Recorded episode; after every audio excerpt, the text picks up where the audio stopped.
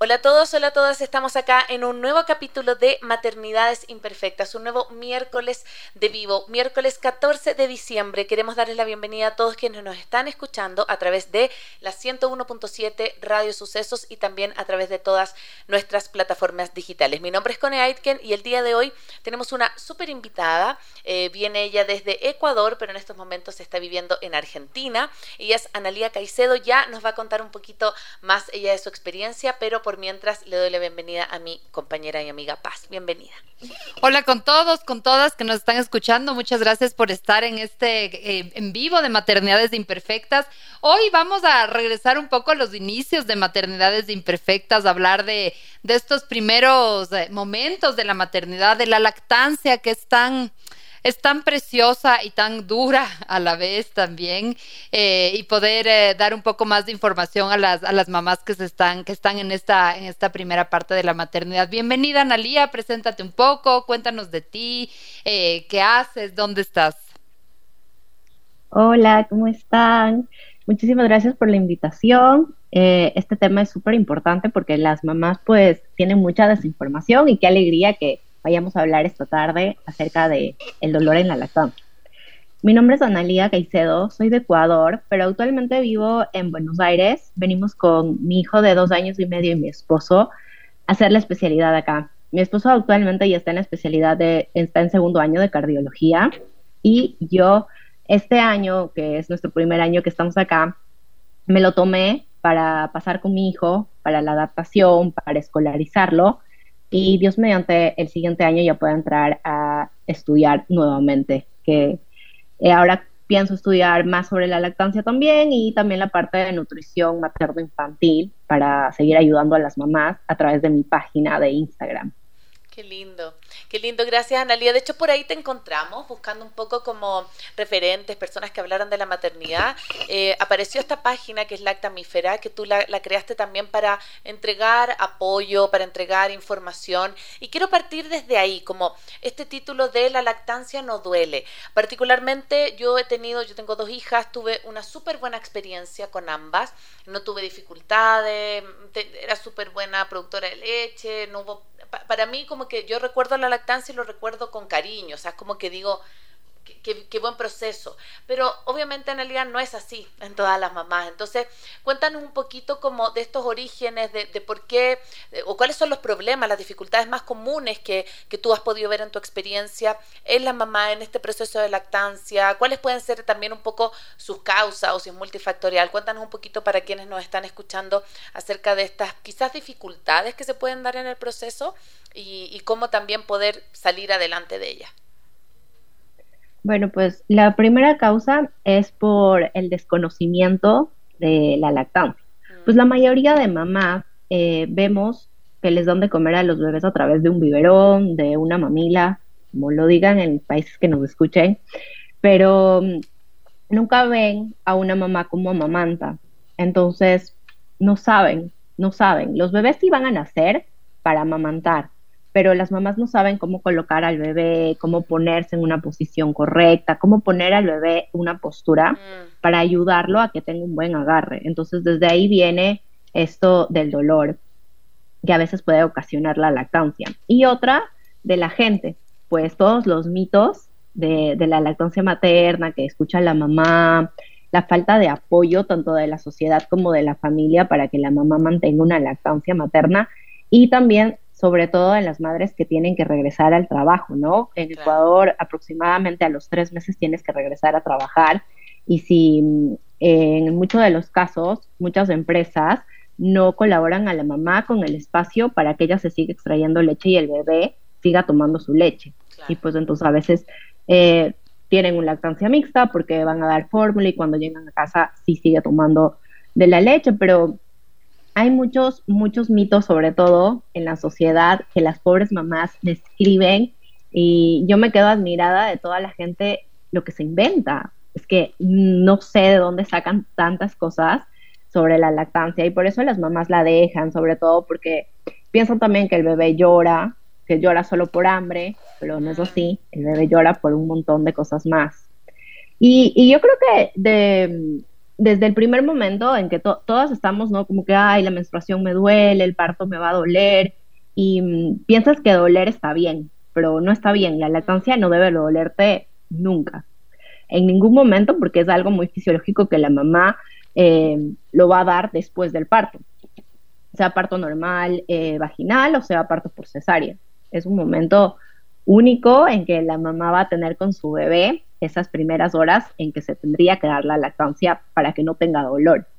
Dejar que el bebé solito avance hacia el pecho y lo agarre pero los, por los protocolos clínicos pues alejan mucho a los bebés de la mamá muchas horas y les dan el biberón. Entonces ahí vienen todos estos problemas de que el bebé no agarra correctamente, de que la mamá le duele, ve grietas, ve mm, muchos lastimados en su pezón y pues dice, no, esto no es para mí, me duele mucho, la voy a dejar, porque la mayoría de los casos no tiene el acceso a tomar una consulta de, de lactancia, ¿no? Mm. O porque no sabe, porque le dice, no, es que así duele, así está bien, después te va a pasar. Pero pues a la mamá a veces nunca le pasa y tiene ese dolor siempre y por eso más o menos al tercer mes la mayoría de mamás deja la lactancia materna. Mm. Cuando empieza con dolor, cuando empieza mal. Quisiera, porque por ejemplo a mí sí me dolió, o sea, yo, yo sé que fue parte como del mal agarre y de ahí tuve mastitis, entonces de verdad, o sea, y la bajada de la leche, yo eh, de verdad va a parecer exagerado, pero sentía unos, unos corrientazos que decía ya, esto es algo más, me va a dar un derrame cerebral. o sea, estaba, era un dolor demasiado intenso. O sea, bueno, primero los pezones agrietados, sangrantes, pero de ahí también esta mastitis y esta bajada de la leche, o sea, yo sentía que era que estaba pasando como todo un proceso nuevo para mis pechos, era era sí fue doloroso, o sea, entonces como que no a lo que voy es que siento que sí hay como un proceso de acomodación y estoy totalmente de acuerdo contigo que para yo seguir con mi lactancia tuve que o sea, tuve mucho apoyo, pude pagar una asesora de lactancia, obviamente citas con el médico para controlarme las mastitis, o sea, pero también sentía que, que, que había un tema emocional ahí por resolver con mi lactancia. Entonces, sí, para mí el como que esta apertura a alimentar a otro ser, así este ser sea tu hijo, mm. sí es un gran proceso. O sea, mm. quiero decir, sí es una gran transición. O sea, es una gran transición desde el punto de vista del cuerpo, pero también desde el punto de vista emocional, también desde el punto de vista de la, de convertirte en mamá. Entonces, como quisiera que, que nos cuentes un poco cómo a lo que voy es que yo entiendo que no debería doler, pero ese proceso tiene mm, implica muchos muchos ajustes también. Claro, es porque la maternidad no es rosa, no siempre está bien. Y lo mismo es con la lactancia. La, lactancia tampoco es rosa, es subidas y bajadas, porque hay muchas crisis de lactancia en que la mamá la va a ver negra y va a querer abandonarla. Yo siempre les digo a las mamás, ¿no? La lactancia materna es el mejor alimento para todos los bebés, pero no es para todas las mamás tampoco. Mm. Entonces, en la parte emocional, cuando si la mamá siente que la lactancia no va con ella, que ya ha hecho de todo, ha visto asesoras, a los médicos, a los pediatras, a los ginecólogos, y no va, pues yo siempre recomiendo tomar em, psicología perinatal para ver qué está pasando ahí y consultar tanto, va de la mano, psicología perinatal con su asesora de lactancia. Para llegar a la decisión, pues la mamá tomará si va a destetar o no dependiendo de todas sus emociones que estás sintiendo. Pues el hecho de convertirte en mamá es un cambio tremendo, o sea, vuelves tú también a nacer, naces como mamá, pues nunca antes había sido mamá. Ahora sí es importante eh, mencionar lo que tú me dices, la bajada o la subida de la leche, como lo digan en los países. Esto es importante saber que va a suceder más o menos a partir del tercer día después de que nace el bebé. Y para que esta bajada de la leche no se complique, como lo hizo en tu caso, eh, se llama ingurgitación mamaria, que se complicó, que tú sentías que la piel se iba a romper, de la mastitis que vino, eh, nosotros tenemos que mantener una lactancia, más o menos eh, unas 8 a 12 tomas en todo el día, en las 24 horas, para evitar que se complique, que se te complique la bajada de la leche. Y aplicarte frío, yo siempre les digo a las mamás eh, que les veo cuando están embarazadas que si ya saben que se van a ir a dar a luz, por favor, tengan col, col en el refrigerador para que cuando venga esa bajada de la leche, se coloquen la cola ahí en el pecho. Y esto les ayudará a que no se complique, que no se complique esa bajada de la leche porque no sería correcto. ¿Y por qué se complica la bajada de la leche? ¿Por qué la mamá se llena tanto de líquido? Es por los protocolos clínicos y hospitalarios, que sea por parto por cesárea o parto vaginal, eh, te ponen suero, te ponen muchos medicamentos, entonces todo esto. Y no es que estás llena solo de leche, estás llena de líquido, Hay incluso mamás que ni siquiera pueden mover los brazos, eh, tienen todo, eh, los ganglios linfáticos. Ajá, es tremendo, pero es todo por los protocolos clínicos, más no por la lactancia en sí, porque, por ejemplo, a mí no me pasó eso y pues tenía una, eh, la lactancia manteniéndola como de 8 a 12, 12 tomas en el día. Pero mi mamá me decía, no te pasó, no, si eso duele un montón, que no sé qué. Y yo decía, no, a mí nunca me dolió. Lo único que sí te puede doler probablemente los 15, 20 primeros días de después en el posparto es apenas agarra el bebé, pero es solo un dolorcito como ah", y pasa y, mm. nada más. Pero eso es el único dolor que podrías llegar a sentir. Y de ahí el resto de cosas que van a doler como una mastitis es porque se complica la lactancia. Porque también puede ser que el bebé duerme mucho. Porque en partos por cesárea sacan a los bebés eh, cuando eh, planifican, no cuando el bebé está listo para nacer. Entonces esos bebés nacen como muy adormilados y solo quieren pasar durmiendo. Y la mamá no le quiere despertar porque, ay, no, que duerma nomás y no le despierto para tomar la leche. Entonces por eso se pasa un montón de horas sin tomar. Entonces hay que saber también que la lactancia materna es a libre demanda del bebé, pero también a libre demanda de la mamá si la mamá se siente muy llena, pues le hago despertar para que tome. Y ahí, o si no me tengo que extraer. perdón que te interrumpa, pero por ejemplo en ese caso, a mí a veces me pasaba que la Rafa o la Elisa dormían, dormían y yo como que no las quería despertar, pero yo me acuerdo que me sacaba. O sea, como que en ese rato me extraía porque era tanto, era tan, tan pesado mis pechos que yo decía como, no, prefiero como eh, tener, empezar a hacer mi banco de leche y como que no despertarla, pero tampoco como rebalsar el pecho. Entonces también yo siento, tengo esta sensación nuevamente de como, a ver, quizás nos preparamos mucho para el parto y como de la profilaxis del parto y prepararnos para tener, no sé, ya sea parto, vaginal, lo que sea, pero como que los ejercicios y... Pero yo siento que para la lactancia no nos preparamos nada. O sea, como que, eh, imagínate, por ejemplo, yo vivo fuera, mi mamá no estaba mucho cuando yo recién di a luz, sobre todo de la Elisa, que fue pandemia, pero yo estaba sola, entonces como que me tocó preguntarle por teléfono, preguntarle a La Paz, preguntarle a mis amigas, pero no hay como esta sensación de la educación, siento yo, en torno a la lactancia. Por eso están todos estos mitos, estas cosas que tú me estás contando, nos estás contando ahora, que yo digo, ah, Claro, pucha, habrá que despertarlo para que no se te llene el pecho, que son de repente de sentido común, pero que no las conocemos.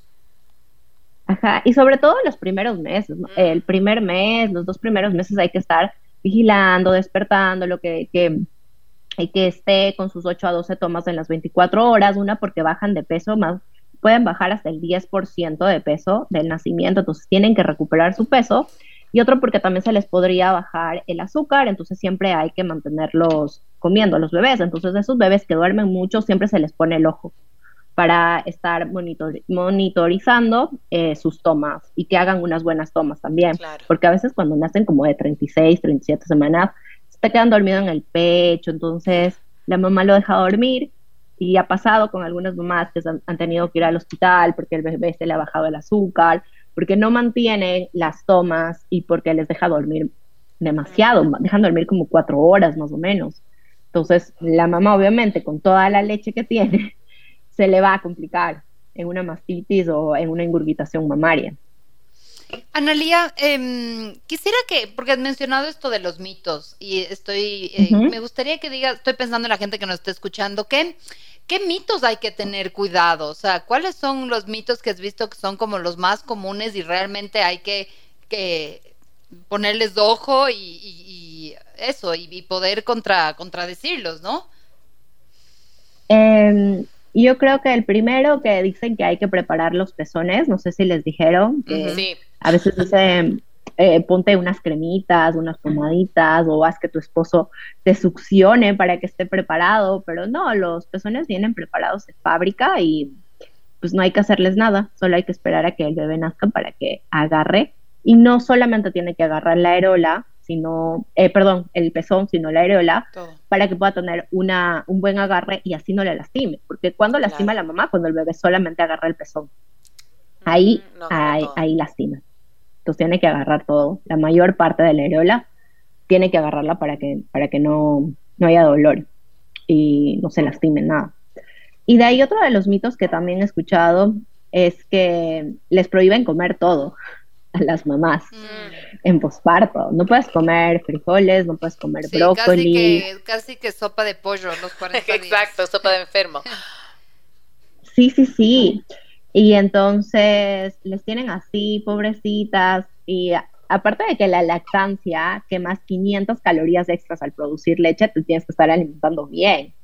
Yo comía como loca, o sea, yo no recuerdo un momento de hambre más voraz que la lactancia. O sea, tenía esta sensación. Y claro, también cuando tuve a la primera y a la segunda fue súper distinto porque con la primera yo comía, comía, comía y bajaba, bajaba, bajaba. Con la segunda ya el cuerpo no me respondió tan bien, entonces yo comía, comía y mi cuerpo lo asimilaba. Pero sí, tenía esta cosa como de el hambre, como... El hambre, es que estás produciendo, está, bueno, alimentando a un ser humano, pero estás produciendo leche en, en ti, o sea, como que también... Eso me parece como tan mágico que puedas tú darle de, de, de, comer a tu hijo. Lo encuentro increíble y por eso me parece tan importante estar hablando contigo, porque creo que tenemos que educarnos con estos mitos que decía La Paz, que a veces no, no nos permiten avanzar. Sí, exacto, eso porque no te dejan comer nada y pues estás muerta de hambre. Yo tuve hace poco, eh, mi mejor amiga tuvo su bebé y en serio la mamá y la abuela le querían tener así, sola con esa sopa de pollo. Y un día le dije, no, pero ¿cómo vas a estar comiendo? Y sin sal también, decía sin sal.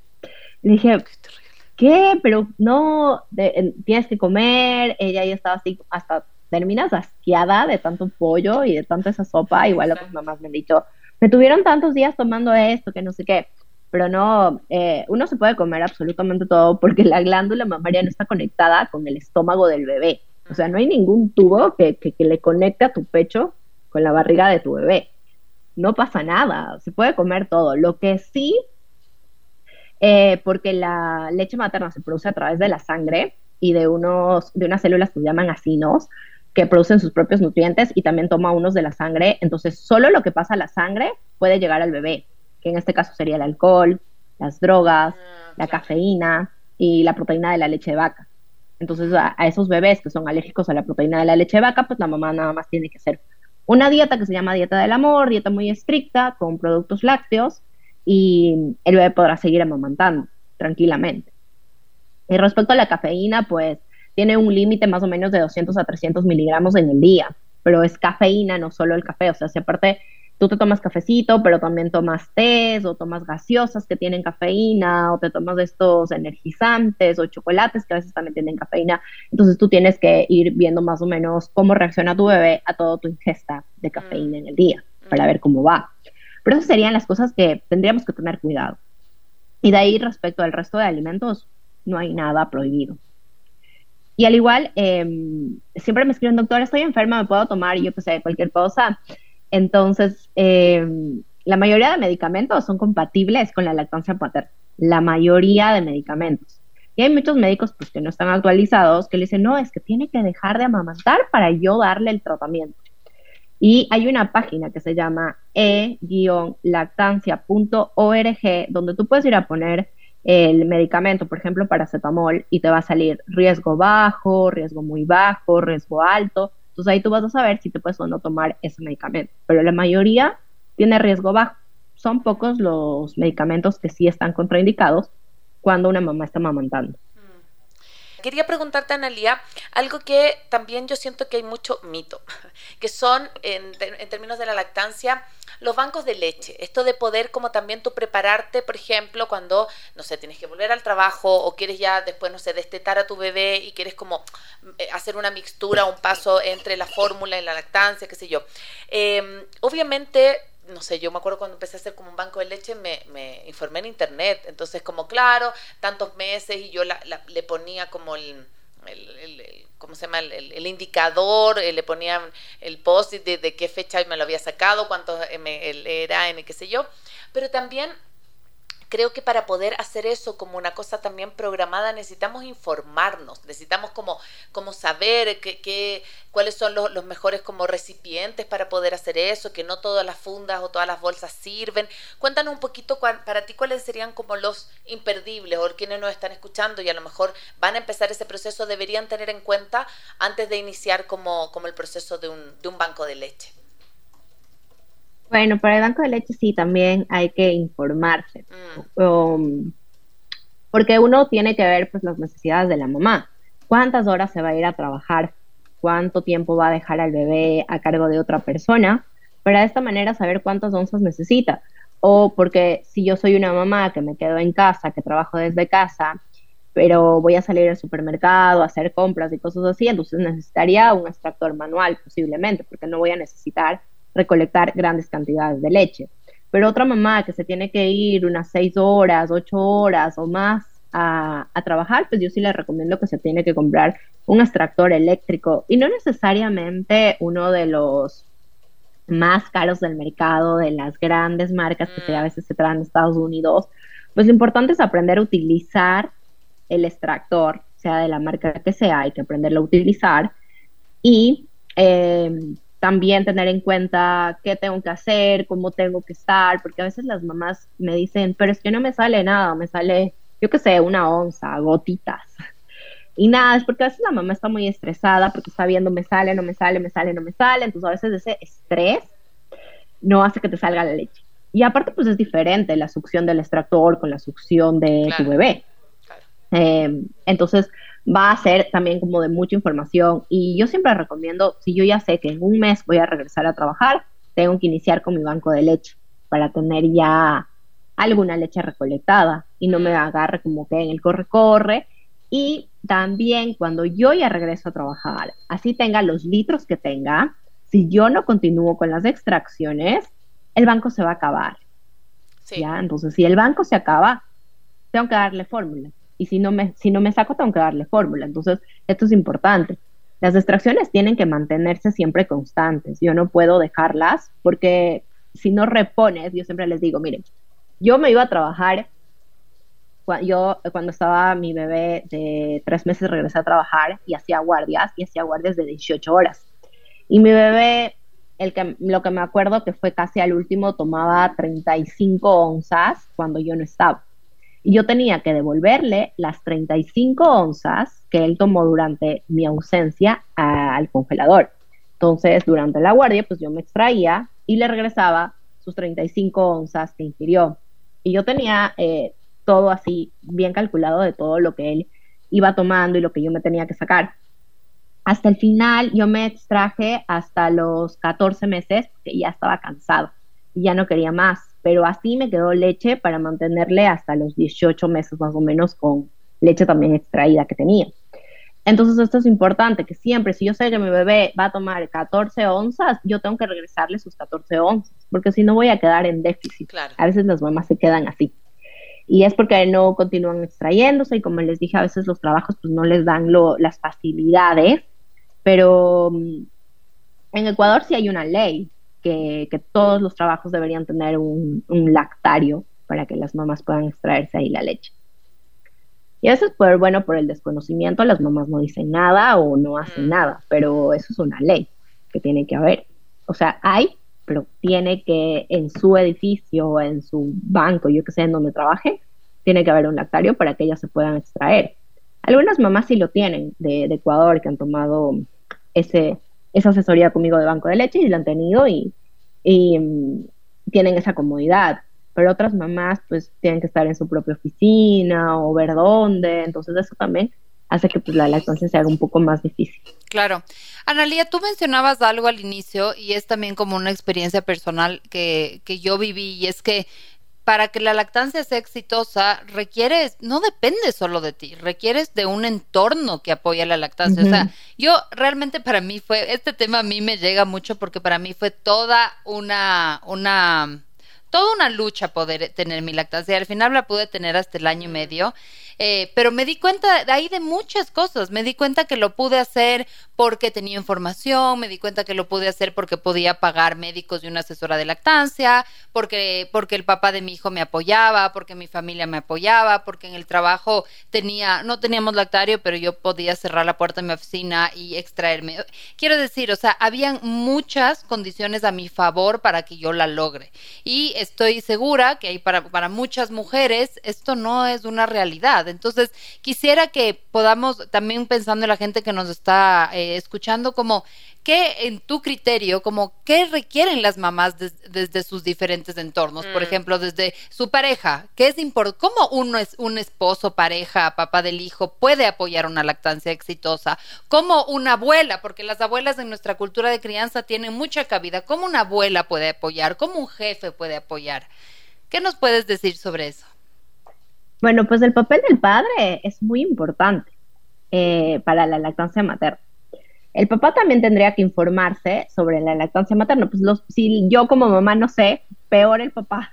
Entonces, siempre y yo sugiero que, que los dos, sea que puedan, tomen este, estos asesorías, talleres que hay tanto papá como mamá, porque los dos tendrán que estar involucrados. Y el papá, así como decía con él, que le daba mucha hambre, entonces pues mm. el papá tiene que llevarle el sanduchito, la comidita, y también da muchísima sed, entonces tendría que darle ahí su botellito de agua para que la mamá tenga mm. cerca esa agua, esa comida que va a necesitar, que el papá le cambie los pañales al bebé mientras la mamá descansa después de amamantarle, porque a veces hay tomas muy largas que demoran como una hora, hora y media y otra vez quieren, sobre todo en crisis. Entonces, el papá es fundamental, fundamental para el éxito de la lactancia. Y aparte, pues, le di, yo me acuerdo que siempre le decía a mi esposo, mira que yo le estoy dando leche al bebé y te estás ahorrando como dos mil dólares del primer año de fórmula de tu hijo. Bien, me gusta ese cálculo, sí. Ajá, y sí, entonces mira todo lo que te estás ahorrando y, bueno, eh, eh, hay, que, hay que apoyar a eso también, aparte te ahorras esos dos mil dólares de la fórmula que que en el caso de que compres como la más económica podría ser mil dólares, pero, pero de ahí igual representa un montón de dinero. Mm. Y yo siempre creo que a veces las mamás, no es que yo ya no puedo darle lactancia y gastas muchísimo más en fórmula, en comprando las fórmulas, en que tomarte tu, tu consulta de lactancia. Totalmente.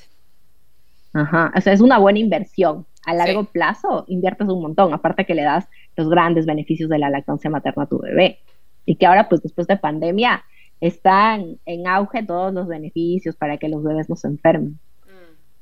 Sí, totalmente. De hecho, eh, yo trabajé algunos años en una casa de madres adolescentes y, y todas daban de lactar. Siento que muchas veces la, la, el no prosperar con la lactancia es un problema de la clase alta que es como, bueno, puedo pagar la fórmula eh, y, lo hago, pero si tú ves en madres adolescentes, en un estrato eh, socioeconómico como más de privado, es, no, no es una opción realmente, ¿no? Entonces ahí también te cuestionas qué, qué está pasando, cuál es la falta de educación, qué, qué, qué está ocurriendo como en el entorno para que, la, para que se abandone la lactancia materna. Y también algo que también quiero decir, y tú, tú decías, ¿no? Creo que también hay muchas maneras de hacerlo, ¿sí? Creo que también hay mucha, justo una mamá nos escribió el otro día y nos decía, eh, yo me, no pude dar de lactar y sentí que había fallado como a la Biblia de la maternidad actual eh, y escuchar su podcast como que me liberó, ¿no? Entonces creo que eso también es importante, creo que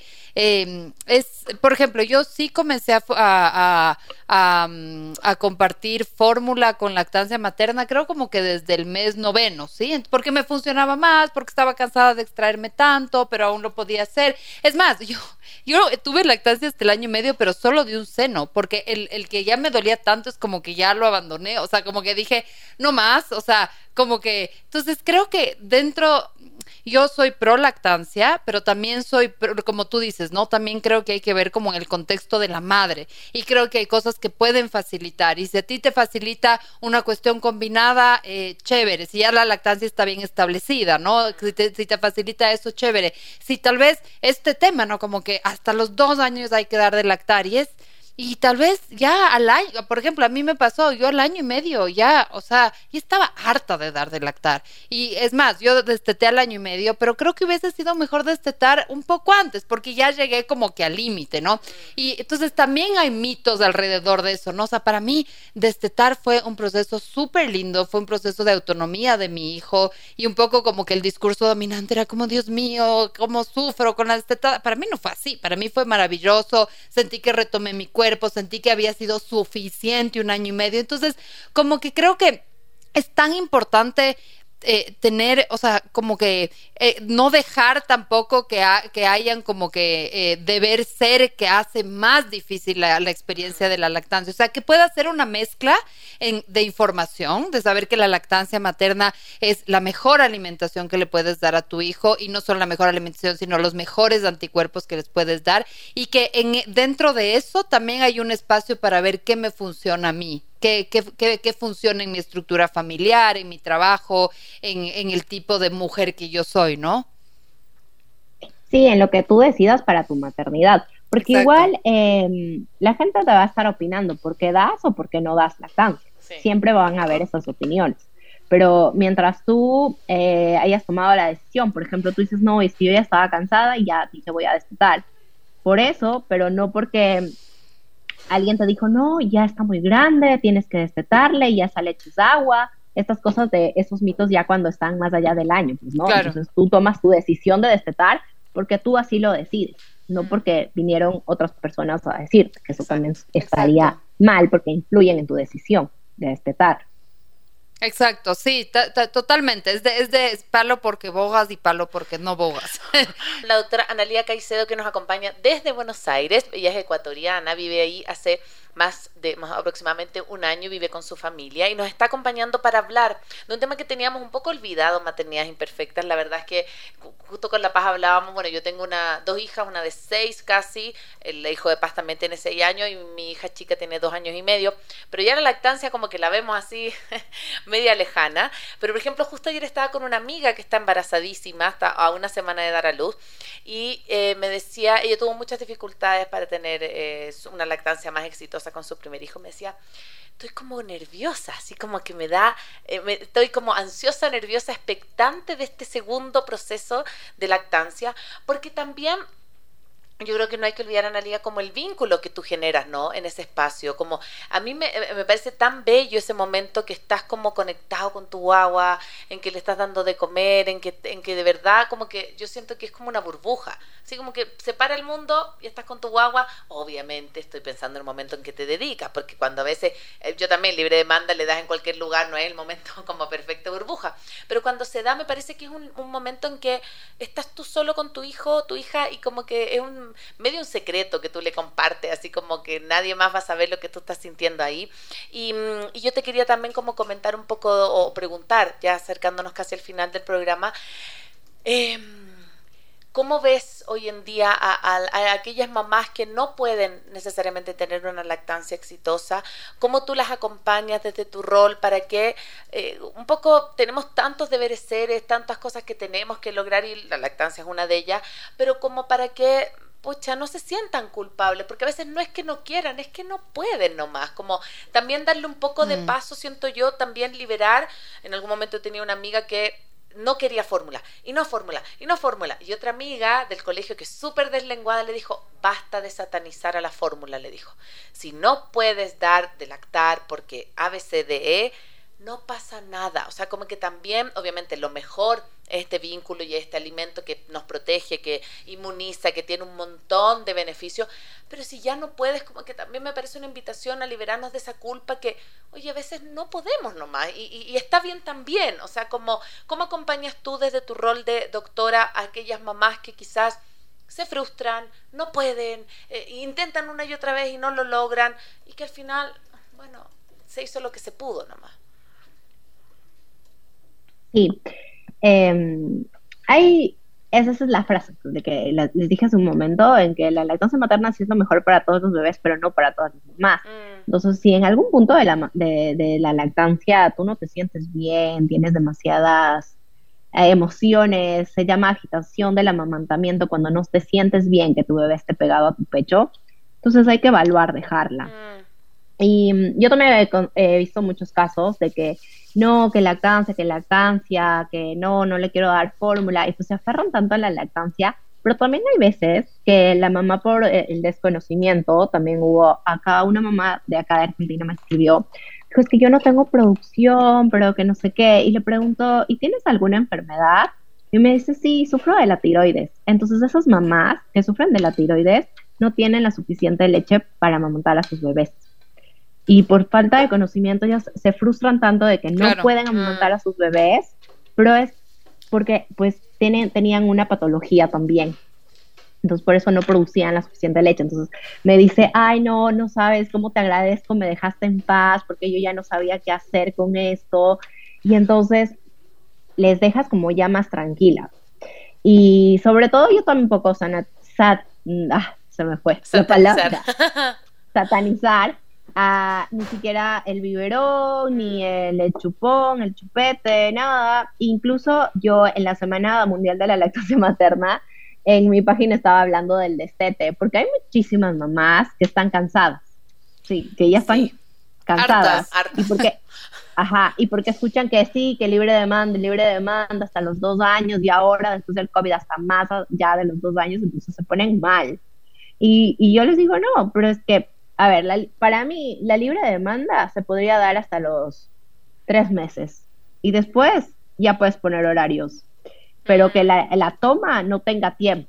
Esa, ese tipo de libre demanda, o sea, que pones a tu bebé a que tome y que tome todo el tiempo que el bebé quiera y ya. Y de ahí empiezas a tener una rutina mejor con tu bebé, un horario con tu bebé, para que se vaya acostumbrando también a ese cerebro a tener una estructura en su día a día. Mm. Porque después también en el destete si la mamá no tiene estructurado su día a día, eso se ve muy, muy afectado en el destete, en la parte emocional del bebé, porque la mamá utiliza el pecho para todo. Exacto. Se cae, teta. Eh, berrinche, Es chupón, como pecho, chupón. Ajá, lo utiliza para todo. Y las mamás tienen que saber que, bueno, sí está bien, y si te funciona, está bien, pero si tú ya tienes planeado un futuro al destete, tienes que enseñarle al bebé si todavía no habla, pues de otras maneras, a que te comunique sus emociones, a mm. entender esa parte emocional también del bebé, porque el proceso del destete pues también es algo, un cambio muy grande en los bebés y que se tiene que ir también poco a poco de una manera respetuosa. Mm.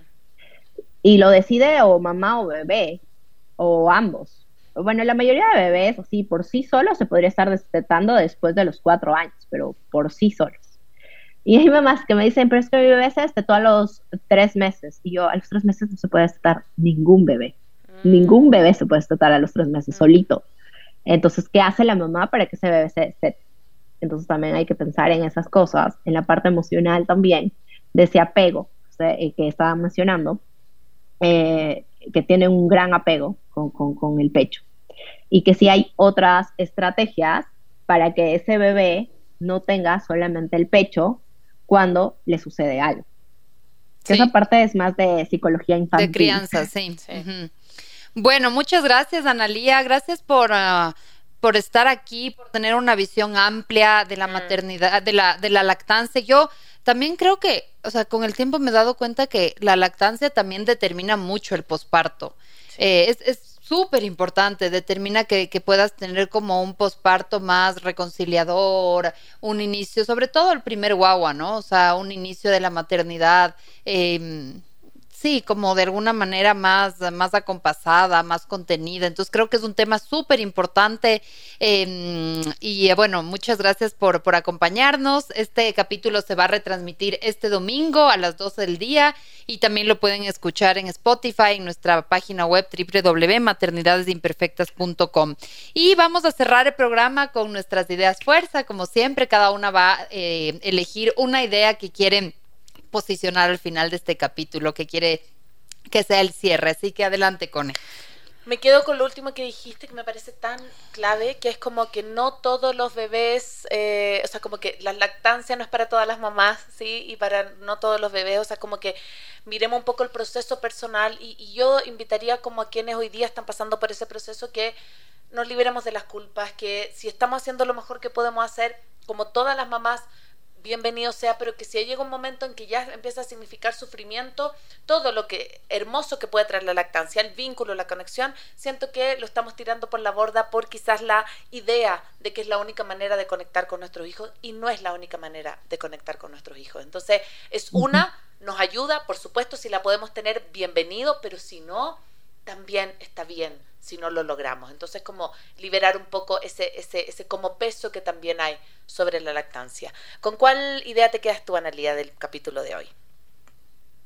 Con el apoyo del padre, que mm. tiene que ser fundamental en el caso que haya, ¿no? Pues hay muchos casos que no lo hay, pero hay también la familia. Entonces, tanto papá como familia también debería informarse en la lactancia, sobre todo las abuelitas que tienen muchos mitos. Entonces, yo me encargaba decirle a mi mamá todo y ella decía, wow, ¿cómo ha cambiado las cosas? Entonces tratemos también de informar a la familia y al papá de todo lo nuevo que ahora, gracias a los estudios científicos, se ha podido llegar a saber sobre la lactancia y, y los niños y los bebés.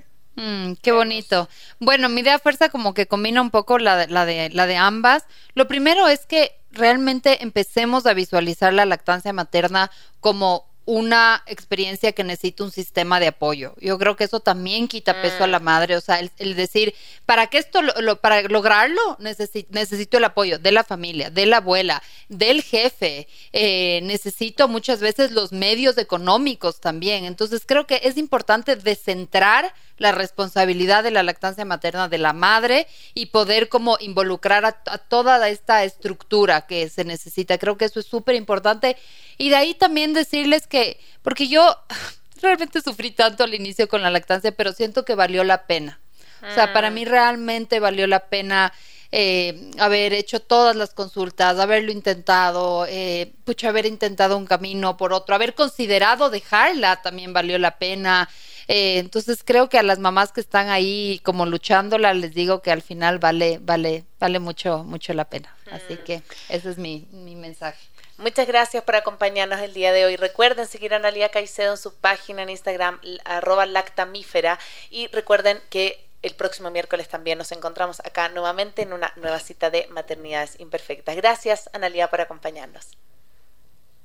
Gracias a ustedes, espero pronto conocerlas cuando regrese a Ecuador. Qué lindo, nos encantaría. sí, para, para verlas y poder también planear algunas cosas lindas juntas. Muy bien. Muchas gracias. gracias. Nos vemos. Chao, chao. Gracias. Chao.